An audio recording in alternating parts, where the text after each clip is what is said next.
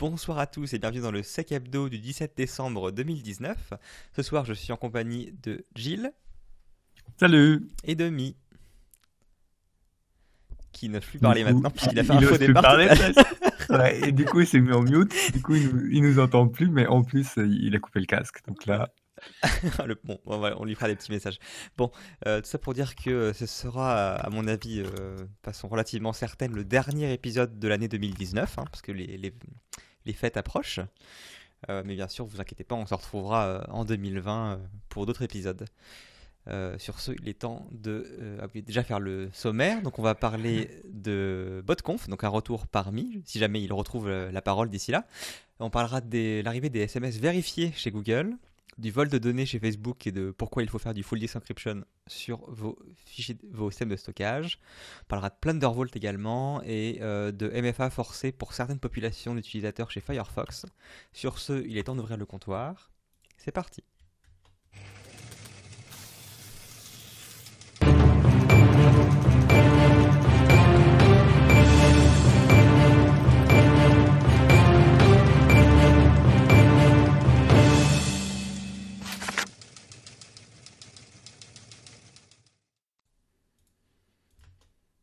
A-t-on récupéré Mi? Je crois que oui. Oui, oui. Voilà. Et du coup, euh, sans introduction aucune, euh, à froid, euh, Mi, un retour sur la conf Tout à fait. Alors, on va parler de la conf. Donc, c'est une conférence, comme son nom l'indique, sur les botnets, qui s'est déroulée cette année à Bordeaux.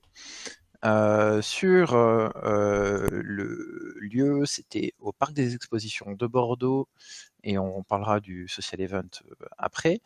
Euh, donc c'est divisé à chaque fois. Il y a toujours une demi-journée avant euh, sur euh, les workshops. Donc cette année, on avait Suricata for Bot Hunting and Classification. donc c'est de la maîtrise sur Suricata et créer des règles sur Suricata pour détecter des logiciels malveillants connus. Donc avec c'est du NIDS, je crois, Network Intrusion Detection, ouais, c'est ça. on avait aussi de l'analyse de malware Android en analyse statique. Euh, et euh, pour traquer un botnet Android avec euh, de le de l'information en source ouverte et de l'analyse d'APK pour les workshops. Ensuite, bah, on avait la conférence qui commençait. Et donc, pardon. Et donc, dans la conférence, il y a eu plusieurs, plusieurs talks. Euh, on va parler euh, d'un talk que, j'ai quand même euh, bien apprécié. en premier, donc ça va être celui sur le retour de Retadup. Donc Retadup, pour ceux qui ne savent pas, hein, c'est un botnet très présent et du coup qui va être intéressant parce que son C2 est hébergé en France et donc c'est la gendarmerie française qui a pu mener à bien un takedown et ça a soulevé plein de questions, qu'ils ont répondu aux questions qui avaient été soulevées, notamment la légalité de la chose. pour eux, ils ont regardé et c'est bon. Donc, en gros, il n'y a pas eu de, code exécuté. Ils ont juste remplacé sur le C2 quelque part une, une information. Et comme les bots venaient le chercher, et ben, c'est les bots qui ont pris l'information et qui l'ont exécuté. Enfin, qui n'ont rien exécuté. Alors ouais, légalement, euh, moi je suis quand même encore un peu... voilà. Mais bon, euh, pour eux c'était bon. Euh, du coup, il y a eu un retour commun, donc avec Avast et la gendarmerie. Alors pour citer les personnes qui étaient derrière, c'était Michel Sala et Gilles Schwerer, désolé pour la prononciation. Euh, donc, ils nous ont expliqué euh, comment fonctionnait Retadup, hein, ses internals, sa persistance avec euh, ses, possibilités de restauration, ses différentes variantes, et puis, on va dire, l'étendue. donc, pour Retadup, ils ont estimé ça à 1,3 million de victimes. Donc, je pense qu'ils ont compté avec le nombre d'IP différentes qui venaient taper au C2, honnêtement, je pense. C'était profilé. Donc Retadup a envoyé à son C2 le computer name, le username, la version de l'OS, les antivirus installés. Et après, s'il y avait d'autres informations qui étaient envoyées, on n'a plus, plus, trop d'informations. Il vérifiait aussi des file paths pour s'il était exécuté au bon endroit ou pas, etc. il avait en persistance du coup des clés de registre, de la persistance hardcodée, des tasks toutes les minutes et encore des clés de registre. C'était une infection. Alors, par téléchargement de logiciels, je sais plus la version polie, mais en gros, c'est tous les trucs pourris, genre optimiser ton registre, optimiser le démarrage de ton PC, enfin toutes ces conneries-là, quoi. Ou quand tu installes, bah, tu cliques et t'installes 50 trucs avec. et du coup, c'est comme ça que c'était fait. c'était un en multistage. Il y avait aussi un truc qui est assez courant, mais qui est toujours intéressant à voir, c'est que une fois qu'il avait téléchargé son multistage, il enlevait le zone identifieur. Et du coup, avec ça, le PC voyait plus que ce fichier venait d'être téléchargé d'Internet. Et donc, il y avait des, des, vérifications qui sautent. Il y avait deux UAC bypass qui ont été utilisés. et du coup, c'est la commande update qui a été qui a été utilisé pour pouvoir désactiver le logiciel malveillant. Qu'est-ce qu'il avait comme fonctionnalité? Ben, Du coup, il minait du Monero, c'est un XML rigger. il déployait aussi du Stop Déjà Vu, c'est un type de ransomware.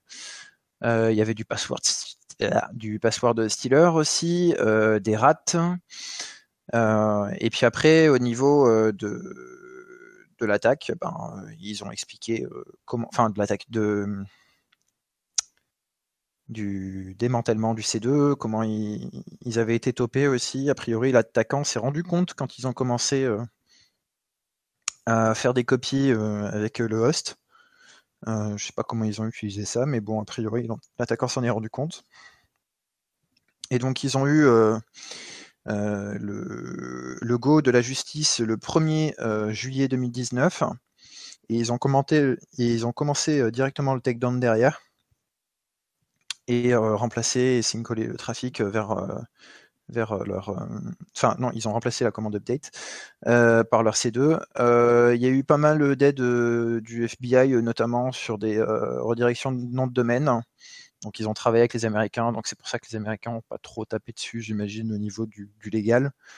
ça me paraissait aussi bizarre que les Américains s'étaient pas trop émus de, de la comment dire de, de, cette manipulation assez cavalière quand même. Euh, et ensuite, euh, bah, du coup, euh, ce qu'il faisait, c'est que le bot venait chercher sa commande le serveur euh, des gendarmes répondait euh, du coup qu'il y avait cette commande mais qu'il n'y avait pas de script. Et du coup, un script vide était exécuté. C'est comme ça qu'il se tuait tout seul. Euh, ça, c'est pour Etadup. Après, euh, il y a eu d'autres confs euh, plutôt pas mal. Il y a eu pas mal de confs en TLP cette année, donc du Ember et du Red. certaines justifiées. On peut rappeler un peu TLP. C'est de la classification de partage d'informations. Donc, en gros, Red, c'est participant à entre guillemets. Enfin, normalement, c'est même listé. Si vous voulez vraiment faire du Red très très fort. Euh, vous listez toutes les personnes qui peuvent avoir accès à l'information, vous faites un truc euh, vraiment bien sécurisé. Voilà. Euh, après, j'ai bien aimé aussi, il y a eu un talk, alors je me rappelle plus du nom, mais Malpedia qui revenait sur, sur leur projet. Donc Malpedia, c'est un, euh, un virus total like, sauf que en gros c'est plus de l'hébergement euh, de logiciels malveillants, mais euh, pour, pour recherche en gros vous pouvez faire des familles, etc. Mais il n'y a pas de détection d'antivirus avec, je crois. Il y a peut-être un lien vers virus total, mais bon, c'est pas le c'est pas le but. et puis il y a eu pas mal d'autres confs, honnêtement, c'était vraiment pas mal quoi. Enfin, j'ai bien apprécié. Euh, il y a eu pas mal de rump cette année. Euh, si je retrouve ma feuille, ah, voilà, il est là. Euh, il y en a une que j'ai pas mal appréciée, mais malheureusement, il n'est pas là ce soir pour nous en parler. ça commençait par I, ça finissait par Draz. Ouais, quelque chose comme ça. Euh, du coup, ouais, il a présenté un outil, euh, je pense, qui est plutôt pas mal. Et euh, actuellement, vu les, tendances de d'exploitation, le, password stuffing, c'est assez, assez présent. Et donc, il a présenté un outil PAF qui permet de vérifier. On en a déjà parlé, je crois. plus ouais, c'était il y a deux ou trois semaines. Ouais. Euh, on a eu aussi euh, Nicolas euh, qui a présenté un outil qui s'appelle BitScoot. c'est pour faire de la réponse à incident. C'est développé avec un des mecs de Kaspersky, si je dis pas de bêtises. on a eu Whiteops qui a fait un talk rapide sur comment faire du brand takedown et comment y arriver facilement. Euh, qu'est-ce qu'il y a vu d'autre de pas mal? Il est où?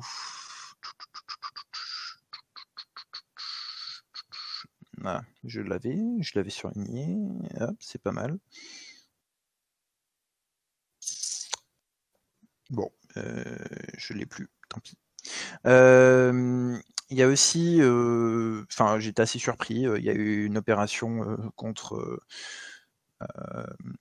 le logiciel euh, malveillant euh, Reverse Code hein, qui a été euh, publié, enfin qui a été présenté par la police fédérale brésilienne, si je dis pas de bêtises. on a eu aussi du Cerberus, donc c'est un autre logiciel malveillant. Et ouais, c'est ça. donc ça, c'est la vidéo promotion. Il y a pas mal de talk, honnêtement, plutôt pas mal. Après, sur la conférence, la tenue, qu'est-ce qu'on peut dire de plus C'était vraiment pas mal cette année. la salle était quand même assez bruyante. et bon, c'était assez compacté. Mais sinon, bon, les talks étaient pas mal. pour le social event cette année, ben, du coup, c'était à la Cité du Vent. Et bon, bah, on a eu une soirée assez mouvementée avec pas mal de, de petits apéros et puis, puis autres joyeusetés. Et puis, on a pu découvrir le centre de Bordeaux le soir en revenant. C'était bien. J'ai encore raté BotCon cette année en espérant me rattraper l'année prochaine, mais de ce que j'avais compris, euh, le social event il est relativement réussi généralement. Donc, euh, je te Ça allait. Confirmé. Très bien. T'as as fait le tour du coup euh, Oui, oui. Ok. Bah, très bien. Bah, du coup, je vais enchaîner sur une news cette fois-ci à savoir euh, une arrivée assez intéressante euh, chez Google qui sont euh, les SMS vérifiés. Donc l'idée c'est de lutter contre justement les SMS de spam ou de phishing. Et le principe est donc de fournir un indice visuel à l'utilisateur, lui confirmant que le SMS qu'il a reçu vient bien de l'entreprise qui s'annonce dans le SMS c'est vrai que c'est souvent un problème. Autant les gens sont relativement sensibilisés sur le phishing, au fait de regarder le nom de domaine. Autant quand on reçoit un SMS, euh, je connais pas grand monde qui connaît par cœur les numéros euh, utilisés pour les, les appels euh, et pour les SMS. Et de mémoire, en plus, c'est relativement facile à, à spoofer. Ouais, et puis ils changent souvent. Voilà. Puis généralement, c'est des services tiers également, qui, j'imagine, ne donnent pas de numéro dédié. Je sais pas comment, comment ça fonctionne, mais Ouais, c'est des services achetés aux opérateurs, euh, et du coup, on t'offre un pool, euh, de numéros, quoi et euh, tu peux utiliser ces numéros-là, tu dois pas dépasser un certain nombre d'envois, enfin bref. C'est des numéros, pourris, généralement à 6 chiffres, c'est c'est un trafic, signalisation particulier chez les opérateurs, ces numéros-là. D'accord. Voilà, donc pour ceux qui, ont le, visuel, sinon vous irez voir dans les, articles, hein, mais finalement ça fera une espèce d'entête euh, au-dessus de votre message qui marquera que euh, l'authenticité du message a été vérifiée et que c'est bien une notification qui vient de l'entreprise X. Et donc là, les gens commencent à se dire, d'accord, mais attends, comment ça marche ça? Comment ils peuvent savoir que le message est authentique, authentique ou non? Alors, euh, ils ne sont pas été très très bavards sur le côté technique, mais je pense que ce qu'ils fournissent est suffisant. En gros, ils expliquent que c'est un travail qui est fait en collaboration avec l'entreprise qui envoie ces messages-là. Euh, ce qui est fait, c'est que l'entreprise qui envoie ces messages, bah, finalement, envoie à Google une liste de HMAC et euh, visiblement, le HMAC, il est, enfin, en gros, donc ce hash authentifié, il est créé avec une combinaison du contenu du message et du numéro de téléphone de la personne qui reçoit le message. Donc, euh, il y a une HMAC par euh, destinataire. Et du coup, Google, quand le message est reçu sur, votre téléphone, il, il recompute ce, même HMAC bah, grâce à justement bah, le contenu du message et votre numéro de téléphone. Ça permet du coup de checker dans leur base chez eux si jamais le euh, message était bien prévu pour arriver ou pas. Et euh, du coup, bah, ça marque la petite en tête si jamais ils ont fait partie des différents HMAC qu'ils ont. Alors effectivement... Euh. Je me pose une question par rapport à ce que tu dis. c'est uniquement si c'est un numéro de chez Google pour vérifier l'authenticité, par exemple, d'un code que Google t'envoie. Non, non, non, c'est n'importe quelle boîte tiers. Ils ont commencé avec 3-4 boîtes aux USA et ah oui, mais d'accord, c'est l'entreprise qui doit souscrire, euh, enfin, ou qui doit. C'est du volontariat, c'est l'entreprise qui envoie la liste des HMAC euh, en enfin, par rapport au message envoyé. Ok. Et donc, ils sont malins parce qu'ils disent, ouais, du coup, on connaît pas votre message. Bah oui, sauf qu'on connaît tous l'importance des métadonnées. Et euh, faut voir à quel point ils n'ont pas, du coup, au moins une euh, correspondance avec le numéro de téléphone qui est gardé quelque part et pour savoir du coup avec qui, enfin entre guillemets, avec quel partenaire commercial tu, tu, reçois des SMS. A priori, de ce que je comprends dans l'article, non, parce que euh, ce qu'ils envoient à leur serveur, c'est uniquement un condensat qui mélange le numéro de téléphone et le contenu du message. Mais bon, euh, la connexion entre le téléphone et leur serveur, j'imagine qu'ils ont quand même moyen de te, de, de te re-identifier derrière. Donc ça, ils n'ont pas spécialement fait de détails. L'autre partie intéressante, c'est que du coup, par la même occasion, ils ont inauguré leur protection anti-spam, qui est en fait euh, le, le pendant euh, euh, non authentifié des, SMS qui seront reçus. En gros, ce qu'ils font, c'est que bah, vu que pour chaque message que tu reçois, ils font, ils calculent le fameux HMAC avec le numéro de téléphone et le message. J'imagine qu'ils ont moyen de voir que un message de même contenu a été envoyé à X milliers de personnes différentes, sans aucun partenariat avec, enfin sans, avoir été informé d'une communication au préalable par la personne par l'entreprise. Et par conséquent, du coup, euh, bah, c'est potentiellement euh, suspect. Et donc, tu auras euh, une en-tête qui te dira attention, petit lapin, ce message est potentiellement un spam. Donc, attention à ne pas divulguer d'informations ou de, de, cliquer sur un lien. Quoi. Et tu as un bouton pour le reporter comme étant non, non, c'est pas du spam, c'est un message légitime, ou de le reporter comme spam. Euh, donc, c'est intéressant. Alors, c'est une, technologie entre guillemets euh, Google only, quoi. C'est pas quelque chose de standard. C'est vraiment un partenariat entre l'entreprise et Google. Euh, au niveau des pays sur lesquels ça a été déployé, donc de mémoire, c'était je crois que c'était 6 pays, qui, dont la France. donc ça, ça, devrait arriver pour les possesseurs d'Android sur le réseau français. Vous devrez voir ça arriver incessamment sous peu. Et bah, j'imagine que ça va s'étendre par la suite. Euh, je suis curieux de voir du coup euh, comment ça va se déployer. Je pense que c'est malin de sortir à la fois leur message vérifié et leur spam parce qu'il y a de grandes chances que des communications euh, officielles aient l'entête qui fasse bien peur aux utilisateurs d'Android, à savoir c'est peut-être un spam et que du coup bah, ça va motiver très fortement les entreprises à collaborer avec Google et à fournir ce qu'ils demandent pour du coup bah, rendre le, procédé encore plus efficace parce que euh, à partir d'un certain moment, j'imagine que toutes les grosses enseignes le feront par défaut et que du coup, euh, ce sera un, symbole relativement fiable qui sera assez, assez souvent présent. Euh, pour le moment, les, les, boîtes qui s'en servent, ils ont, ils ont fourni quelques-unes dans la liste, mais c'est genre, ah, j'imagine c'est un, site pour envoyer des fleurs, Banco, Bradesco, Kayak, Payback et Sophie. Je connais que Kayak qui a un, si je pas de bêtises, qui a un moteur de recherche pour des, des voyages. Euh, le reste, je connais pas. Mais euh, je, voilà, je, m'attends à ce que ce soit, euh, ça se répandre comme une traînée de poudre. Je suis pas aussi, aussi, enthousiasmé que, que, toi sur ça. Bah, je, je, vois que Google refait un standard de son côté euh, qui veut pas utiliser les standards existants. Est-ce qu'il y, a un standard pour ça? Bah, il y a des trucs en développement, ouais. Ouais. Après, si chacun fait sa sauce, bon, voilà, hein, mais Ah, mais c'est un classique de, de Google, ça. C'est- C'est, on veut aller vite c'est- et à notre sauce, donc on voilà, déploie. C'est ça. C'est l'ingérence à la Google. Mais après, c'est très bien hein, parce que ça va leur permettre encore de d'asseoir leur marché et puis de se collecter de la métadonnée. hein. Bah, c'est ça. Pour moi, le gros point d'interrogation, c'est qu'est-ce qui est collecté en dehors de HMAC Parce que si effectivement il n'y a que le HMAC, bah, t'as pas d'informations sur le numéro de téléphone vu qu'il a déjà été euh, mélangé au contenu du message. Mais je, je- de ce que je comprends de comment fonctionne leur technique anti-spam, ils ont besoin d'avoir une traçabilité sur le, les numéros de téléphone. Ils ont besoin de savoir que c'est un même message envoyé sur euh, X euh, téléphones différents dans une fenêtre de temps relativement courte pour mettre des, sou- des soupçons de, de- spam. Donc euh, je me dis qu'ils ont ils stockent pas que le HMAC et du coup effectivement comme tu dis bah, ça permet d'avoir une information relativement importante d'un point de vue commercial à savoir euh, quel euh, particulier parle avec quelle entreprise. Ouais. Et moi j'ai une approche un peu plus, Ouais. un peu moins sympathique pour Google, mais euh, leur, leur métier c'est de valoriser la donnée, donc a à un moment ils ça. doivent bien collecter quelque chose qui va leur faire de l'argent. quoi. C'est ça. Même si c'est un service qu'ils font payer aux entreprises, bon, là pour l'instant ils Alors j'ai- aucun j'ai intérêt. j'ai pas vu si le service en tant que tel justement de fournir les HMAC était payant pour l'entreprise ou pas. À mon avis non. Ah, Je pense qu'au début non, puis après euh, peut-être. C'est possible. ouais. Si tu veux une un étoile en plus, euh, clac. C'est ça. Faites Voilà. un standard qui devient euh, le standard et après faites-le payer. Ça marche très bien. hein.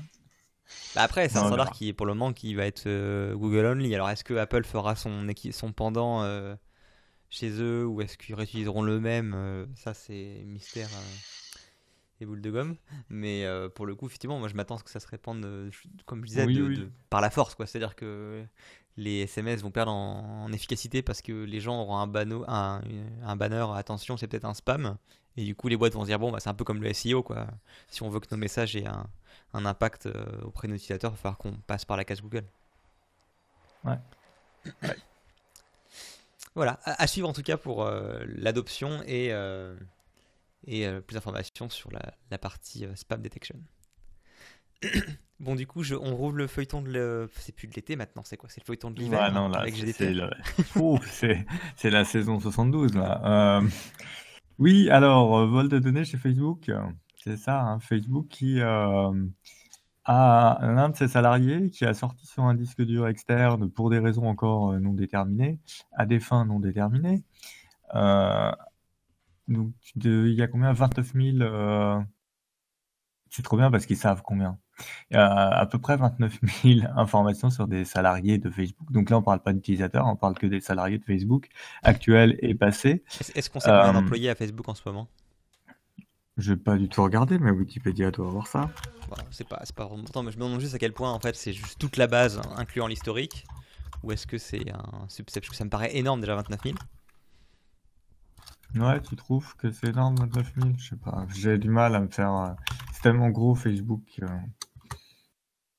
Alors, euh, maintenant, c'est pas dans mon tête euh, facile là. Bon, faudra regarder. Euh, Donc 29 000 euh, de, enfin voilà, bon bref, c'est sorti. Pourquoi c'est sorti? Parce que ben le gars il s'est fait péter sa voiture et voler son disque dur et son PC.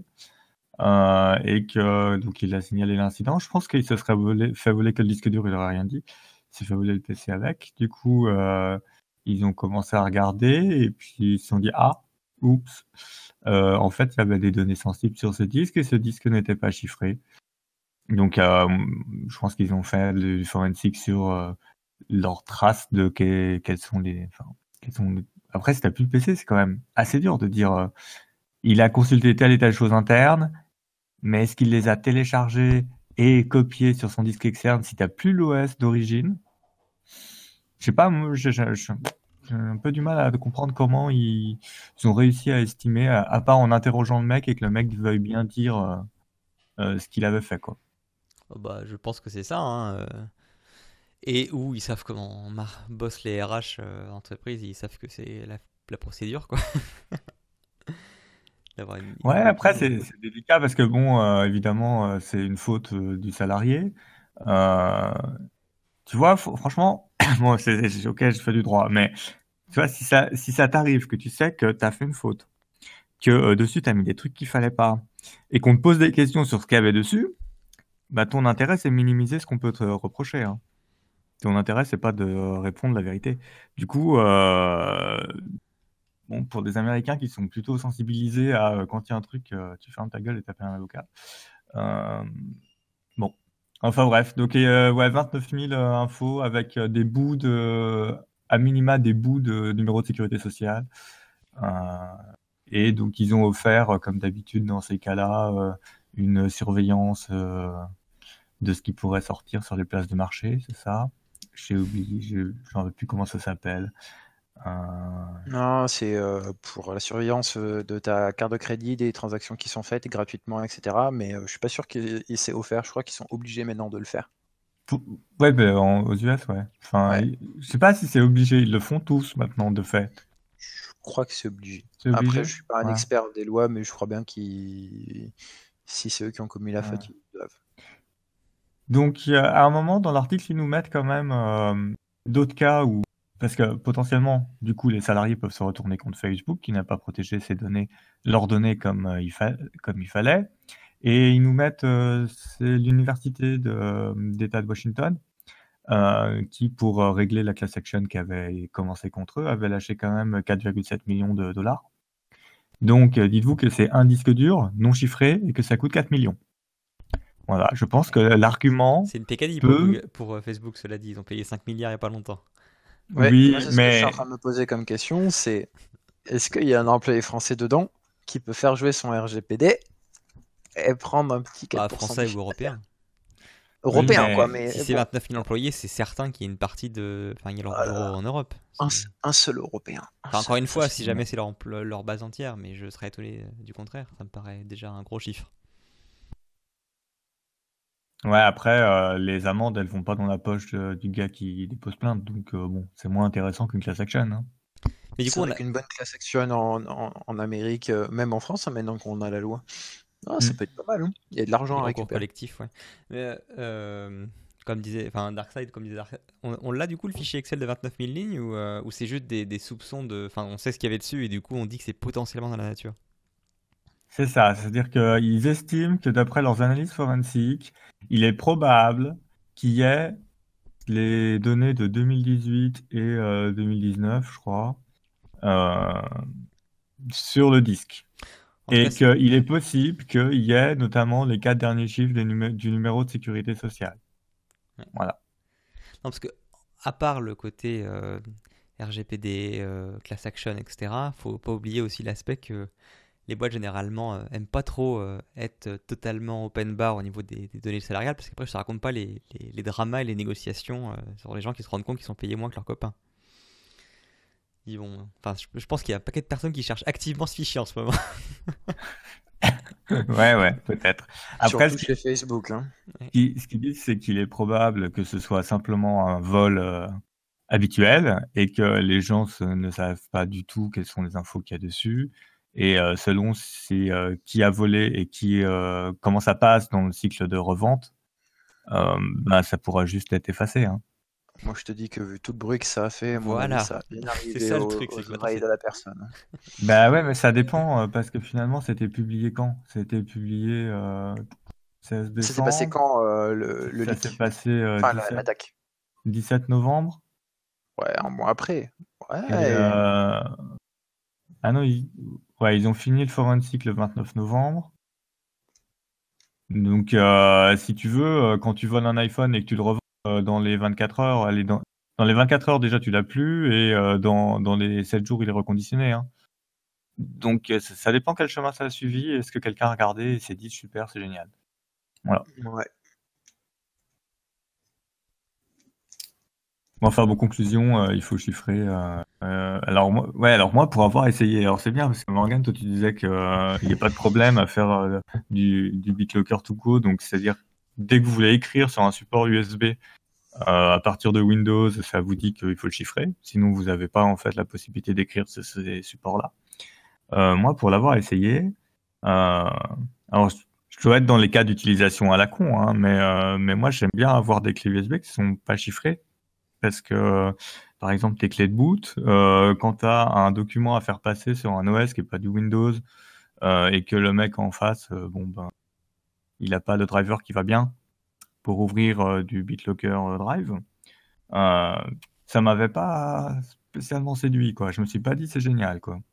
Après, c'est pas la seule solution. hein. Dans le- dans l'article, il parle bien de, de, de HDD, enfin de hard disk, pas de, pas de clé euh, de flash. Donc, euh, ça peut également être aussi euh, des SSD euh, amovibles. Il y en a pas mal maintenant qui proposent des solutions de chiffrement, alors plus ou moins réussies selon le constructeur. Mais de mémoire, c'est Samsung qui en fait notamment. euh, par défaut, tu as du, du chiffrement, euh, enfin du, du FDE de, de disponible en niveau. avec un Ah, les self-encrypting là. Ouais, ouais. Effectivement, faut, faut juste qu'il soit bien fait, quoi. Parce Ah, que, Après, ça met déjà une certaine barre. Je veux dire, si jamais faut des, enfin, si jamais faut de- des compétences techniques avancées pour réussir à comprendre comment contourner le chiffrement ou récupérer la clé en l'occurrence, euh, bon bah déjà, euh, je pense que le le voleur euh, mieux, de base, il va juste voir qu'il y a un mot de passe qui est demandé quand il lance le disque, et puis il va laisser tomber quoi. ouais, effectivement. Donc c'est, enfin, faut pas non plus sous-estimer euh, le fait que tu augmentes sacrément le coût pour l'attaquant euh, pour euh, récupérer quelque chose. Surtout quand, quand là en plus c'est potentiellement du vol opportuniste, qui n'était pas spécialement ciblé, c'est, amplement suffisant. Donc euh, Ouais, après, tu as aussi les DRM dans les documents qui peuvent aider. ouais. aussi, Exact. aussi. Enfin voilà, donc euh, si jamais vous avez des, gens qui vous, quand vous demandez à ce que tous vos disques soient chiffrés, y, y- y compris les disques amovibles, on vous traite de parano, bah, vous avez maintenant un article à leur filer pour euh, montrer l'exemple Voilà. d'embarras qui peut arriver si jamais on ne le fait pas. Puis tu leur demandes est-ce que tu as 4 millions? T'as pas 4 millions? Bon, allez, chiffre ton disque. Ça coûte combien? Ça coûte 10 000 euros, bah, ça coûte moins de 4 millions. Allez, c'est parti. Très bien. Bon, on passe sur du. Là, c'était du rigolo, on va dire. Maintenant, on passe sur du dépressif. euh, Avec du plein de Ah, Mimi. On l'a reperdu. Il a redisparu. Non, mais euh, je vais y arriver avec mon micro ce soir. Euh, non, non, on m'a pas, m'a pas perdu et c'est pas dépressif. Moi, j'ai trouvé euh, très intéressant de lire un papier de 17 euh, pages en taille de police totalement. qui devrait être interdit hein, d'ailleurs, mais bon, bref. Plundervolt, c'est une vulnérabilité concernant les processeurs Intel. Globalement, qu'est-ce qu'on fait? On baisse le courant, si on doit le résumer en une phrase, on baisse le courant et on arrive à récupérer des informations sensibles. C'est en une phrase. En un peu plus détaillé, c'est ce que Sophos a appelé, alors j'adore le terme et je pense que je vais le garder pour chez moi parce qu'il est vachement bien, un BWAIN, un Bug with an Impressive Name. J'imagine que dedans, euh, c'est Impressive Name, euh, site et euh, logo, hein, bien sûr, comme il se respecte. C'est derrière la CVE 2019 euh, euh, 11157. Euh, donc en gros, on varie la puissance du CPU. euh, ça nous permet de créer des, fautes, euh, dans le raisonnement du processeur. Et du coup, ça nous permet de pouvoir accéder au SGX. Le SGX, c'est des extensions dans les instructions et dans le code du processeur qui nous permet d'aller exécuter du code dans le processeur, mais dans une zone séparée où normalement une autre zone ne peut pas venir lire dedans.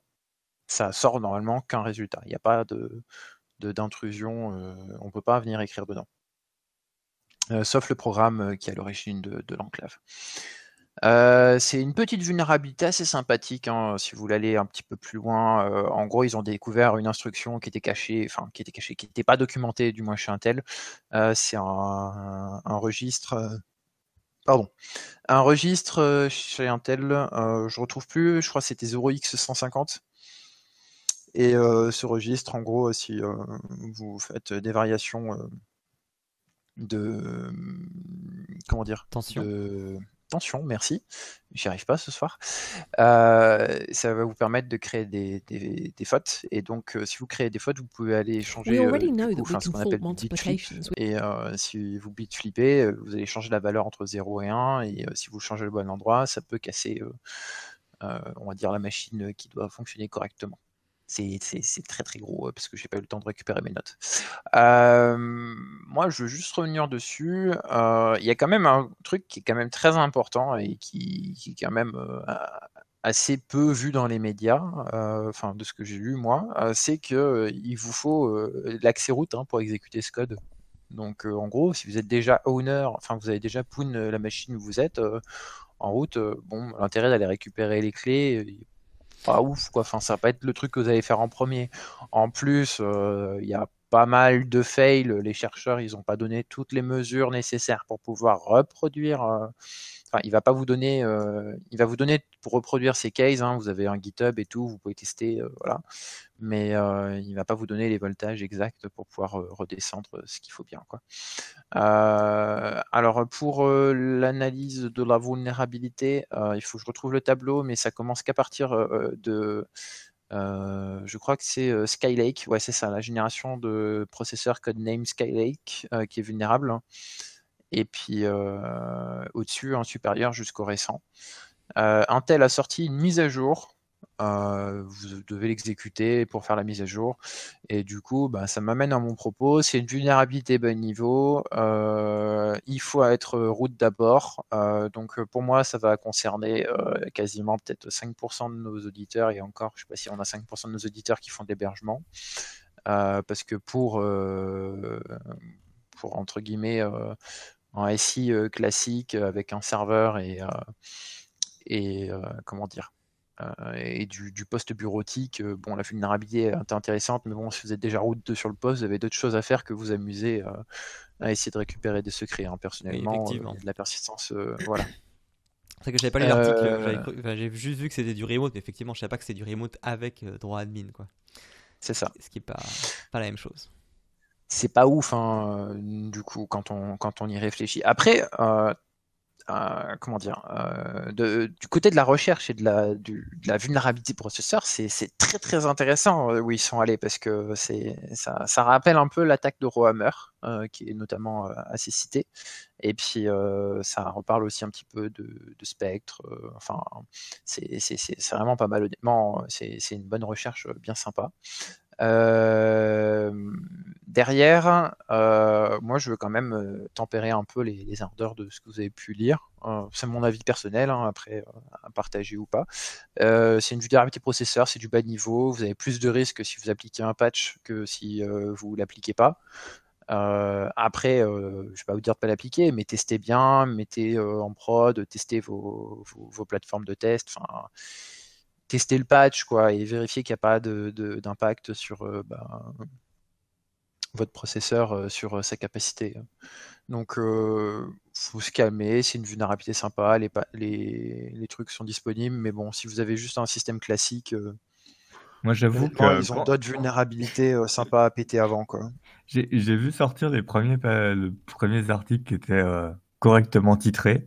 Et après, j'ai vu une effervescence de titres putaclic, mais les plus débiles les uns que les autres. Je me suis dit, mais euh, c'est bon, c'est un truc, il faut déjà régler la tension de ton processeur, quoi. Bah, après, c'est vrai que ça, se fait en software, c'est-à-dire que c'est pas. Mais quand même. Oui, mais oui, enfin, même après, si tu es euh, dans, dans, les machines virtuelles et tout, euh, il y a quand même un truc qui est, qui est, qui est plutôt pas mal, c'est que normalement tes VM, enfin, ils le disent hein, même hein, dans le papier, c'est que en gros c'est des instructions spécifiques, hein, donc euh, c'est quelque chose qui se passe entre VM et tout, et normalement la VM n'a pas le droit d'accès. Donc ce qu'ils ont pu vérifier dans les plus gros euh, euh, logiciels hyperviseurs ou les clouds publics privés, ils n'ont pas trouvé que les VM avaient l'accès à ces instructions-là. Donc si tu n'as pas accès aux instructions, tu peux pas modifier le, voltage. Donc honnêtement, pour moi, la à moins que tu aies un mec qui fait un hyperviseur qui ait décidé d'autoriser euh, l'accès euh, à toutes les instructions euh, depuis les VM. Je hein. Je dis pas que ça n'existe pas, mais moi j'en connais pas perso. Donc, dans des attaques très ciblées, très avancées, mais bon, voilà, s'il n'y a pas de quoi en faire tous les, tous les titres qu'on a pu voir dans la presse. C'est ça faut, faut, faut rester humble par rapport à ça. C'est une attaque très intéressante techniquement, ça c'est sûr. Après, en pratique, est-ce qu'elle sera utilisée? Moi, je ne pense pas. mais bon, c'est quand même intéressant de voir qu'on peut faire ça et de voir que ben, dans des, des quand, on descend au niveau bas niveau, il y a toujours moins de des vulnes et du coup tout ce qui est au-dessus de, ce bas niveau-là est du coup faillible quoi. Ouais, il faut revenir au boulier. Voilà, c'est ça. Et puis, euh, j'ai quand même apprécié un peu l'ironie euh, de l'instruction non documentée par Intel. Voilà. Ah, on va pas expliquer tout comment fonctionnent les processeurs non plus. Oui, bah, quand euh, tu tapes des docs de 3-4 000 pages chez Intel en taille 6 pour documenter les internals, tu t'attends à ce qu'il y ait tout dans tes internals. Quoi. Bah, peut-être que ça ne veut pas non plus. C'est ça. Euh, donc ouais, hein, testez vos patchs si vous voulez vraiment patcher, et puis ben, prenez un peu de recul sur, sur Ouais, cette vulnérabilité. commencez par patcher vos RDP sur Internet. Oui, oui, bah, et les VPN hein, aussi, hein, parce qu'on en a toujours 190 en France, et quand on voit les noms qu'il y a derrière, on n'est pas bien, quoi. Donc voilà, voilà. Allez Morgane, retour à toi. Ouais, retour sur du très intéressant. Euh, c'est euh, Mozilla qui se lance et qui euh, force le MFA.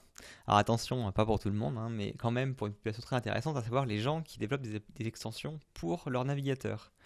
donc pour ceux qui n'ont pas vraiment suivi, c'est arrivé plusieurs fois en 2019 et en 2018, à savoir des extensions plus ou moins connues et répandues qui se font détourner euh, parce qu'en fait le compte du développeur de l'extension en question bah, se fait euh, ficher euh, et du coup bah, ça permet de pousser une mise à jour pour l'extension qui au besoin rajoute des demandes de permission si jamais il n'avait pas assez dans l'extension de base et après du coup bah, on rajoute du code rogue dans l'extension pour faire ce qu'on veut en faire quoi. Quand on sait qu'il y a plein d'extensions des choses comme les password managers ou les adblockers, euh, par exemple, qui demandent de toute façon un accès complet au contenu de la page pour fonctionner correctement, bah, vous imaginez les dégâts qui peuvent être faits une fois que ces, extensions-là sont détournées de leur utilisation initiale pour voler des données. Donc c'est un cas typique de ce qu'on appelle les euh, supply chain attacks, je ne sais même pas comment ça se dit en français. Euh, attaques du fournisseur. les attaques sur la chaîne d'approvisionnement. Merci.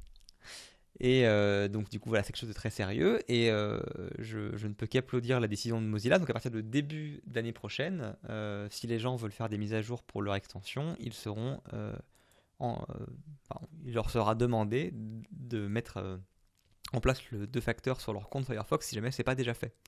Ce qui ne rend pas impossible le phishing, hein, tant que c'est pas du du UTF euh, ou équivalent, euh, il y a toujours possibilité de euh, faire du parfait man in the middle qui demande également le second facteur et qui se log en même temps. Mais ça lève la barre de manière relativement violente. de mémoire, pour ce qui est supporté, je crois que c'est. pour le moment, c'était du. Chez Firefox, je crois que c'est du push avec leur application ou du TOTP. Je suis pas sûr qu'ils supportent UTF, j'ai pas vérifié. Mais de ce que j'ai lu de l'article, il n'y a, rien, il n'y a pas un mode particulier, c'est juste le MFA qui sera forcé. C'est intéressant parce que c'est vrai que le MFA commence à être de plus en plus répandu en option, mais euh, pour trouver des sites qui le forcent, euh, accrochez-vous quoi. Euh, même des sites genre de, crypto-monnaie ou autre, même s'il incite forcément, ne, le force pas. Ce que je trouve un peu dommage. Là, pour le coup, c'est une population parfaite pour ça. On parle d'une population de développeurs, donc c'est des gens qui sont relativement techniques normalement. Ça ne devrait pas leur faire peur d'ajouter un TOTP. Ils sont sûrement même coutumiers de la technique. Donc c'est une très bonne euh, approche, je pense, de, forcer ce genre de population à, gros risque pour le reste de la communauté à passer en MFA. sont les, seuls qui ont essayé, enfin, qui ont fait du MFA euh, grand public, euh, c'est les banques européennes et qui ont demandé à l'Union européenne de repousser l'échéancier. Hein. là, maintenant, donc ça commence, hein, ils, ils poussent vraiment à fond sur leurs applis mobiles pour, pour la, tout ce qui avant était envoyé par SMS ne sera plus n'est plus envoyé par SMS et c'est confirmation mobile. Et ils gardent quand même pour les gens qui n'ont pas de smartphone généralement une faculté par carte, euh, euh, par token physique quoi. Euh, mais je pense que quand ils feront les retours d'expérience du déploiement de ce truc-là auprès finalement de tout le monde, hein, parce qu'il y a toutes les classes d'âge qui ont maintenant un smartphone avec l'accès à leur banque, euh, ce sera très intéressant pour, euh, pour voir comment on peut déployer ça euh, globalement, quels sont les pièges, quelles sont les, les difficultés qu'ils ont eues, notamment avec les personnes âgées, etc. Ça, me fait marrer parce que tu vois, en Scandinavie, enfin, on est sur du, du deux facteurs pour le loguer dans les banques depuis, de, je sais pas, je crois que ça date d'avant 2014. Hein. Ah ouais, mais là, tu vois, ils ont réussi à faire un truc, même moi, je trouve que c'est compliqué. Tu vois, je, veux dire, euh, ici, tout le monde a euh, ce qu'on appelle un bank ID, euh, où en gros, c'est soit une carte à puce avec cœur de carte à puce à la maison pour les gens qui n'ont pas, de, pas de téléphone ou qui veulent une version qui se branche sur leur PC, soit l'application, comme quasiment tout le monde, sur leur téléphone. Et tu peux te loguer sur ta banque uniquement si jamais tu, tu euh, te logs euh, avec un, code sur ton téléphone avec le Bank ID. Quand tu veux faire un virement, faut revalider dans le Bank ID et dans, et dans l'application Bank ID, ça te rappelle le destinataire et la somme que, sur laquelle tu t'es engagé. La plupart des e-commerce et des sites en locaux proposent de te connecter avec Bank ID à la place de, de créer un compte. Ouais, mais tu vois, tu as émigré vers un pays avancé, tu vois, là c'est c'est les Gaulois, quoi. Non, mais c'est juste pour dire que c'est possible, quoi. Et qu'il y, a des pays qui ont fait ça depuis euh, plus de 5 ans. Euh, et ça marche très bien. voilà, ils, ont du mal à déployer. Mais une fois, que ça, une fois que ça remplace par les banques, c'est une bénédiction parce que du coup, ça veut dire que toute la population l'a. Parce que qui n'a pas de compte en banque, hein, je veux dire. c'est... Et donc, pour peu qu'ils ils fassent comme en Scandinavie et qu'ils ouvrent leur API et qu'ils autorisent des tiers à utiliser ce système-là d'authentification. bah, c'est pas gagné. Hein. Déjà, ils ont fait tous leur propre système. Alors là, pour le coup, c'est un consortium de banques euh, chez nous. Mm. Mais euh, après, ça finira par se consolider, je pense, de toute façon. Enfin, faut espérer. c'est bien d'être, euh, d'avoir de l'espoir. Hein. C'est ce qui nous maintient en vie. Hein. On verra bien avec le temps. Bref, j'ai fini du coup pour la partie MFA. Alors j'ai rajouté des trucs à l'ordre du jour, ouais. J'ai rajouté, euh, ouais, parce que je voulais en parler la semaine dernière, puis en fait, on avait trop de choses.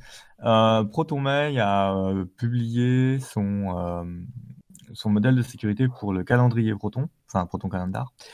Euh, et c'est intéressant parce que finalement, c'est un article qui est accessible, on va dire. Alors, faut quand même réfléchir, hein, parce que c'est de la crypto, mais c'est de la crypto ou, accessible.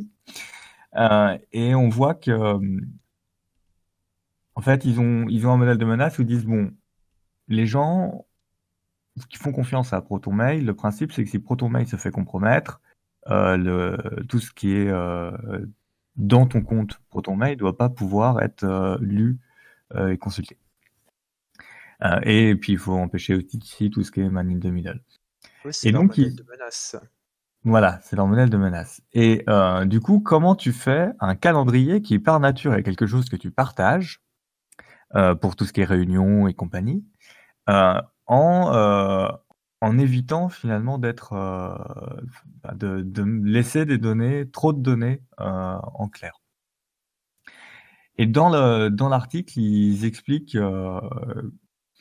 donc, tu as tes calendriers qui sont que à toi, euh, et puis les calendriers partagés. En fait, tu vas partager que certains éléments du calendrier. Tu peux le partager à plusieurs membres. Il y a des échanges euh, de, de clés de chiffrement. Donc ça reste sur, du clé public, clé privée. Simplement pour un calendrier, on va générer euh, un couple et euh, on va définir des capacités à échanger ces clés-là pour les gens que tu invites dans ton, dans ton calendrier. Mais en même temps, si jamais il y en a un qui, à un moment, quand tu te fais compromettre, les événements du passé ne peuvent pas être lus par, euh, par la personne qui a compromis la, qui a compromis la nouvelle clé, on va je veux pas rentrer là-dedans parce qu'on a déjà passé pas mal de temps. je trouve que c'est intéressant à lire. Faut se poser un peu. Hein. Faut être au calme. Faut lire, comprendre les schémas.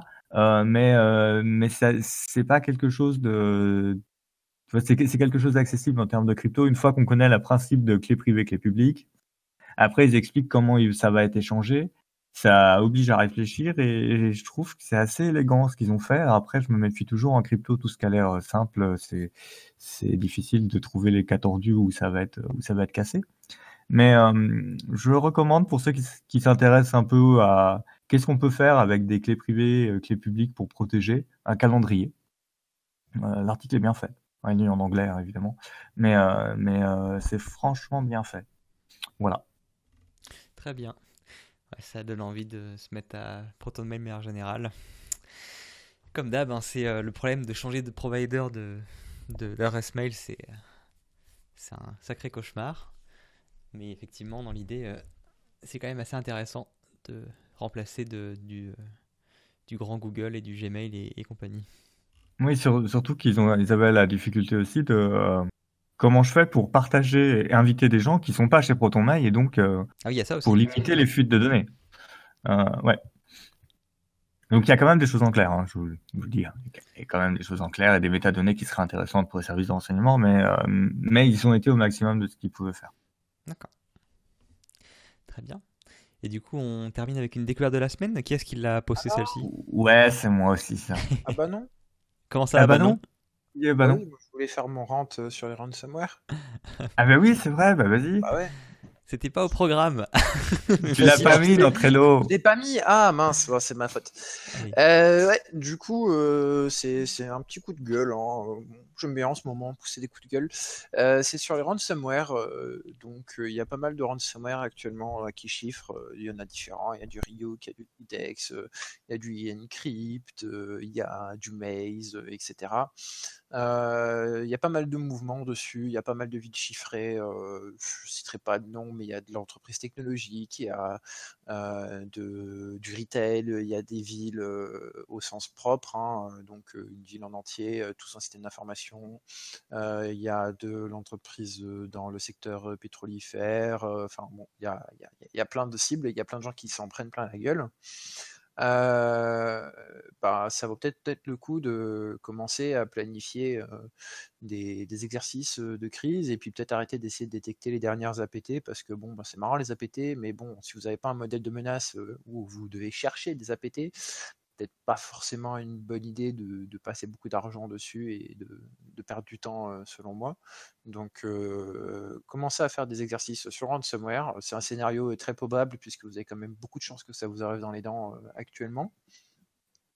C'est pas très compliqué à simuler. hein. Si vous voulez, vous pouvez, demander sur Internet. vous allez vite trouver euh, le moyen de télécharger deux trois programmes malveillants et puis d'avoir une saloperie dedans et vous récupérer un ransomware chez vous. C'est assez facile. Bon, le mieux c'est quand même de le simuler et puis euh, d'aller vraiment au bout des choses. hein. Euh, On a eu pas mal de retextes récemment. Donc on a eu les retextes d'Altran.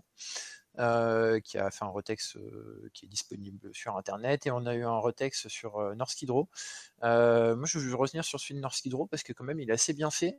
et puis, bon, on en a appris un petit peu plus et on a notamment le entry point qu'on voulait tous savoir chez Norsk Hydro.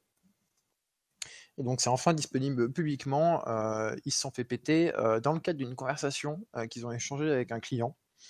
En gros, un mec de chez Norsk Hydro avait un client et le client lui a envoyé le, truc pourri. Et donc, après, ils ont installé un rat, et etc. Même si ça était détecté rapidement et supprimé, mais ils ont eu un temps entre les deux où bah, ils ont pu s'établir et puis après bah, ils sont remontés, etc. Donc c'est des scénarios assez, assez bateaux hein, quand même, mais ça vaut peut-être le coup de commencer à travailler sur du déplacement latéral, sur du, détection des OST, donc c'est Offensive Security Tool. C'est un nouveau mot hein, qui est sorti à la mode récemment sur Twitter. hein. Globalement, ça peut être des outils qui sont utilisés à la fois du bon côté et à la fois du mauvais côté. Donc ça peut être du Blue Down qui peut être utilisé par les Blue Team pour mapper les, PAF vers du domaine admin ou vers des, privilèges importants sur de l'AD. Mais en même temps, un Blue Down exécuté par un attaquant va lui permettre de faire la même chose qu'un Blue Team. Du Mimikat, ça peut être très bien pour faire des tests, etc. en Red Team parce qu'ils en ont besoin. Et en même temps, ben, ça va aussi être un outil pour récupérer euh, de manière... euh, euh, enfin de récupérer des creds quoi. Donc si ça sert d'un côté, ça peut aussi faire de l'autre. On pourrait dire que c'est des outils duo, enfin des outils de technologie dual, duel, pour à la fois le blue et à la fois le red. Et euh, c'est pas très très compliqué non plus de les détecter quoi. Il y a pas mal de règles qui sont disponibles sur internet, faire un petit peu de veille dessus, euh, c'est pas très compliqué. Si vous devez vous en, en- en- enfin les premiers outils qu'il faut regarder, ben, bien sûr le classique Mimikatz, hein, détection, ça c'est à faire. Après, vous allez avoir du coup tout ce qui va être rat. Et dans les rats, moi j'inclus même le TeamViewer. hein. Pour moi, TeamViewer c'est un rat. hein, vous l'appelez rat légitime si vous voulez, mais bon, c'est un outil d'administration à distance. Euh, il permet de faire euh, ce que fait euh, un rat malveillant de type, je sais pas, Hand ou autre. Enfin bref, il y en a, il y en a plein. À partir du moment où vous avez un accès à distance et que ça permet de le faire, c'est un, rat. Et puis après, si vous voulez travailler un petit peu plus, et bon là ça, demande un peu plus de, de signatures, mais on va partir sur de la détection de tout ce qui va être C2, et donc là vous avez un nombre de C2 mais, euh, incalculables qui sont disponibles du côté Blue Team, euh, euh, Red Team, et donc bah, commencer à les détecter, ça peut être pas mal, notamment les beacons, les trucs qui sont vraiment particuliers, les signatures par défaut, les certificats par défaut, etc. Des choses comme ça, peut être pas mal. Euh, et puis, bah, bien sûr, dans le cas des, ransomware, hein, bah, faites dans vos exercices l'exercice où vous avez plus d'IT, parce que c'est les procédures manuelles qui ont sauvé Norsk Hydro, Et ça, faut pas l'oublier, c'est quand même un point. oui, ils ont bien communiqué, etc. C'est vrai, ils ont fait une très bonne communication, mais ce qui est surtout très important sur moi dans le vrai texte, c'est qu'ils avaient des procédures manuelles et ils ont pu remettre en route leur activité grâce aux procédures manuelles. Parce que même si la sécurité, c'est un service de, l'entreprise, hein, ça, fait partie de l'entreprise, mais c'est pour aider l'activité de l'entreprise. Donc, du coup, c'est l'activité de l'entreprise à reprendre en premier, après sécuriser et tout, c'est bien, mais une entreprise, c'est fait pour faire de l'activité et donc faire du business. Euh, la question de Darkseid. Euh... Ce qui, ce qui, est bien, c'est que là, Mi vient de vous refaire votre roadmap 2020. Euh, un, euh, je vérifie ma capacité antivirale à contenir un ransomware des planchers. Deux, comment j'évite que ces outils-là se propagent partout et récupèrent tout de suite un domaine admin. Bon, bah, c'est bon, hein, vous avez déjà votre programme, ça sert à rien de faire trois. Enfin, si vous avez déjà pas fait un et deux, ça sert à rien de faire trois. Et vous avez sur le comptoir quelques articles qui peuvent vous aider sur le blog du comptoir. On remercie euh, Gilles euh, d'ailleurs. Et puis, du coup, le dernier, est-ce que ça n'a pas déjà atteint leur dégoulard avec les solutions anti-ransom Comment te dire? Une solution anti-ransom, en général, elle va être basée sur, sur de la euh, non, c'est pas du catch, comment ça s'appelle? Généralement, c'est des pots de miel, on met des fichiers, on moniteur leurs modifications. Merci. Voilà, ils mettent des fichiers un peu de partout dans votre système avec des noms à la con, etc. Et en gros, s'ils voient qu'un de leurs fichiers de, de, de, un leurre. Voilà, merci de l'heure, merci, merci de l'heure, de l'heure se fait chiffrer, bah, ils détectent ça comme ça. Bon après il y en a qui sont un peu plus perfectionnés, hein. ils vont commencer à regarder s'il y a commence à avoir des nouvelles extensions qui apparaissent sur le bureau et tout. Enfin bon. Ou un binaire qui est écrit sur plein de fichiers à, la, suite, etc. S'il y a du, du namepipe qui commence à arriver à, la suite avec un nombre euh, assez impressionnant, enfin bon, c'est il y, a, plusieurs techniques, mais bon, globalement, pour moi, l'anti-ransom, euh, c'est sympa, mais bon, pas, c'est une solution, mais il faut aussi l'accompagner avec des bonnes pratiques et euh, aussi ben, la détection. Et euh, c'est des hommes hein, avant d'avoir des outils. Ça se contourne, hein, toutes les protections ransomware euh, actuelles. moi, moi j'avais fait un POC sur différentes solutions et en fait, la manière dont on avait codé notre ransomware qui correspondait pas à ce qu'il y avait actuellement en malware, mais qui chiffrait de manière très efficace, n'était absolument pas détecté. C'est comme les antivirus, hein. ça chope ce qui est connu, ça chope ce qui est facile à choper, mais ça, ça bloque pas tout, voilà, et ça bloquera jamais tout. Et de toute façon, après, il euh, n'y a pas que le ransomware entre guillemets en mode vert qui se répand le plus vite possible sur tous les postes dès qu'il est lancé. Il y a aussi euh, des ransomware entre guillemets euh, à la mémine où les mecs ils trouvent un accès sur un système ils récupèrent ou chiffrent les données et ils, butent les backups et puis, puis voilà quoi. C'est déjà arrivé dans le passé, je me souviens un, un site qui s'était fait péter sa base où les mecs avaient passé plusieurs semaines à préparer leur coup, avaient shifté le contenu de leur base avec un chiffrement maison donc ils avaient gardé la clé puis ils avaient pris soin de virer les backups juste avant. Oui, il y, a, effectivement toute une mise en place dans les ransomware effectivement de, Enfin, on observe de plus en plus. Hein. Moi, c'est mon observation, peut-être qu'elle n'est pas partagée, mais ils prennent de plus en plus de temps pour étudier la cible euh, que juste de chiffrer un poste et demander de l'argent. Ils veulent vraiment remonter très haut pour pouvoir chiffrer le plus possible. Euh, ils étudient plus la cible aussi sur ses capacités, comment elle va répondre, qu'est-ce qu'elle a comme équipe, etc. Il y, a, pas mal de choses sur l'antivirus qu'ils ont disponible et tout. Il y a une vraie phase d'étude en fait maintenant, on pourrait dire qui, cartographie votre réseau et qui, étudie votre, votre parc, en fait, ce que vous avez actuellement. Puis une fois qu'ils sont bien, qu'ils ont tout prévu, etc., ben, bam, c'est parti, quoi. Donc ouais, pour ça, ben, comme on a listé, hein, il y a des, quick wins et il y a des moins quick wins. Il y a des trucs faciles à faire, il y a des trucs plus compliqués à faire, mais c'est. Il faut s'y atteler. voilà, il faut s'y atteler et puis il faut, faut, des fois se faire un peu violence et, et ça peut marcher. Hein. Alors, pour, euh, reprendre là par rapport au dernier message de, Darkseid, euh, il y a effectivement ce qui est gestion de crise, qui est comment je m'organise dans la panique et comment je mets de l'ordre dans la panique en fait. Mais à, côté de ça, il y a quelque chose qui est essentiel, qui est le plan de continuité d'activité, qui est euh, le plan de continuité, pas au sens informatique, j'ai mes serveurs qui redémarrent, parce que de toute façon mon IT est mort, mais comment mon, entreprise continue à fonctionner sans IT, comment mes métiers se préparent à fonctionner sans ordinateur, sans moyen, sans mail, Euh, et donc, comment on remonte rapidement des moyens de communication efficaces. et, et, ça, c'est pas uniquement ce qui rentre dans les outils, dans ce qu'on appelle la gestion de crise. C'est plutôt des plans, des plans de continuité et euh, qui sont peu souvent travaillés, on va dire. Euh, et très compliqué. voire quasiment pas, très compliqué à mettre en œuvre parce que personne n'y a travaillé avant. Du coup, il faut toujours organiser sur le tas. Enfin bref, c'est toujours la merde. Et dernière chose, moi que je. Voilà, plan de continuité d'activité n'est pas un plan de reprise d'activité, c'est différent. On va pas refaire les épisodes sur le PCR, on en a déjà fait. Tout à fait. tout à fait. D'ailleurs, hein, les écouter, ils sont très bien les épisodes sur le PCA et le BRA. moi, je veux juste terminer avec une phrase, du coup, je vais vous donner la, la traduction en français. c'est de choisir de ne pas payer la rançon euh, de euh, du coup euh, creuser, enfin faire de la recherche de compromission avec l'équipe de Microsoft, la DART, pour enlever l'attaquant du système d'information, c'est très bien. mais partager ces informations-là, ces, best practices, et ce retour d'expérience avec le monde, c'est sans prix. Et quand les entreprises euh, le font, euh, ça met euh, tout le monde d'un meilleur niveau et ça les aide et ça rend le travail des des attaquants difficile. la dernière phrase est très importante. partager de l'information, même si on est quand même dans du naming and shaming très souvent.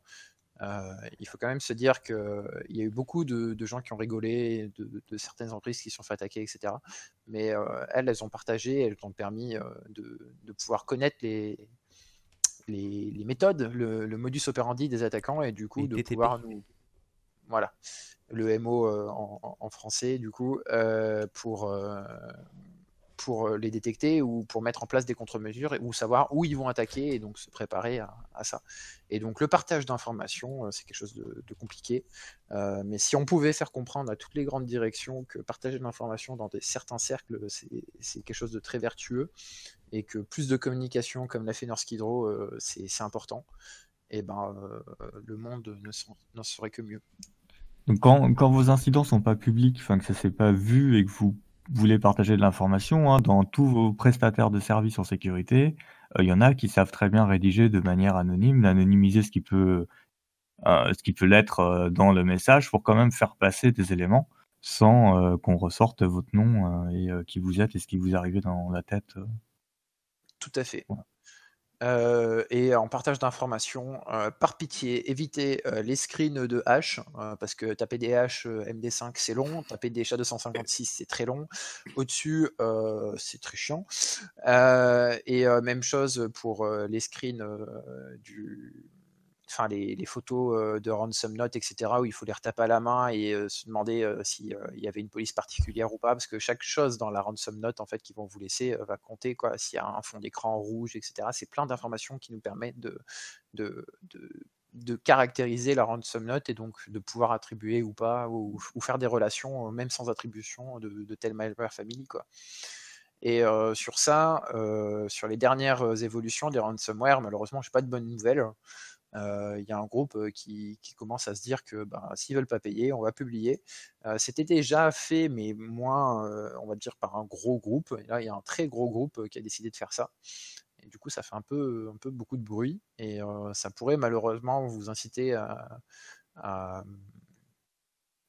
à payer euh, déjà, il y a deux choses. Euh, payer, euh, pour moi, c'est une discussion compliquée. c'est pas une seule personne de prendre la décision, c'est déjà à l'entreprise de prendre la décision, donc c'est pas au prestataire de sécurité. Le prestataire de sécurité amène des informations. et dernièrement, la dernière chose, c'est porter plainte. porter plainte parce que ça permet de compter, ça permet de mettre aussi des, des, personnes dessus, parce que les services de, réponses étatiques, etc. C'est budgété, et donc c'est au nombre de plaintes, et donc s'il y a moins de plaintes, ben, il y a moins de personnes qui travaillent, alors que si ça montre qu'il y, a pas mal de gens, ben, du coup il y aura peut-être plus de personnes qui travailleront dessus. et puis ben, ne pas hésiter aussi à demander des informations dans, dans la communauté française, ça partage plutôt pas mal. Euh, Outre-Atlantique, c'est pas mal non plus. Japon, etc. Il y a, il y a- il y a pas mal de personnes qui peuvent vous aider dessus.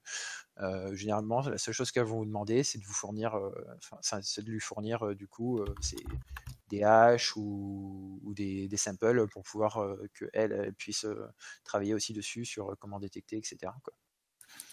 Ok, donc ça, je pense Euh, qu'on a bien fait le tour voilà. du, du sujet. Euh, alors pour finir sur la petite euh, découverte de la semaine pour les clients d'Amazon, euh, bon c'est du preview qui a l'air d'être preview que sur les zones US pour l'instant. Amazon c'est un peu compliqué d'avoir une vue d'ensemble de tous les logs et, de, faire la détection. Donc ils ont sorti Amazon Detective, service payant certes, hein, comme tout service Amazon, qui permet de regrouper euh, les différents types de logs hein, de CloudTrail. Et euh, donc c'est quoi? C'est euh, voilà toutes les, journaux de flux du VPC, de CloudTrail, de GuardDuty. Euh, donc bref, il, il regroupe un peu tout ça pour arriver à un dashboard qui a l'air à peu près exploitable et, de sortir plus facilement les,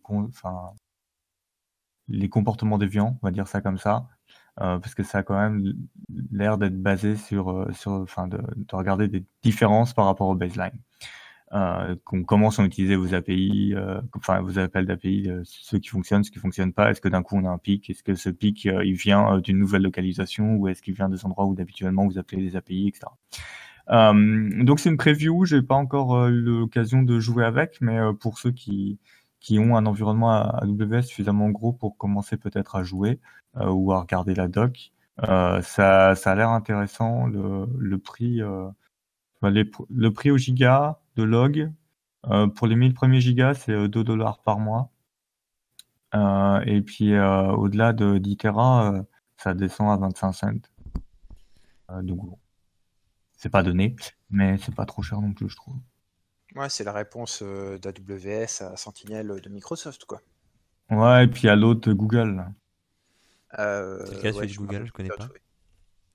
Euh, ils, ils avaient sorti un truc où tu envoyais toutes les logs chez Google. là, pour Ah, ouais, enfin, c'était une filiale. C'était, euh, comment ça s'appelle euh, Ah oui, non, euh, Chronicle, Chronicle. ça? Ouais, mais a priori, ça a pris du plomb dans l'aile, ça. Ah ouais? Ah, j'ai pas suivi. Moi, je sais pas, je les ai encore eu en Ouais. conférence récemment. Bon. Bon, on verra. Je suis peut-être pas au courant de tout après. Ils avaient l'air en forme, en tout cas. Bon, dans ce Bon, on vous laisse. paraître. Ouais, sur ce, je pense qu'on a, on aura fait un joli épisode pré-Noël. Ça vous occupera euh, entre, euh, si jamais votre réveillon s'éternise un petit peu. Euh, comme j'expliquais au début de l'épisode, donc pas d'épisode d'ici euh, d'ici fin d'année, mais on se retrouvera, je- à mon avis, euh, sûrement mi-janvier. d'épisode le 24 et le 31 Bon, c'est Eh, bizarre, si tu veux en faire un, écoute, euh, t'as les clés. je te laisse faire. Je, je serai pas là, j'ai piscine. hein. Mais euh, si jamais tu veux te lancer, euh, écoute, euh, pas de problème. Un épisode spécial Noël en live et tout, euh, avec la bûche, euh, pas de problème, lance-toi. Bref, merci encore pour euh, être si nombreux à nous écouter, que ce soit euh, en live, mais surtout en offline. Et on se donne rendez-vous l'année prochaine. À plus Voilà, il de fermer le comptoir. À plus tard. Au revoir, bonne année.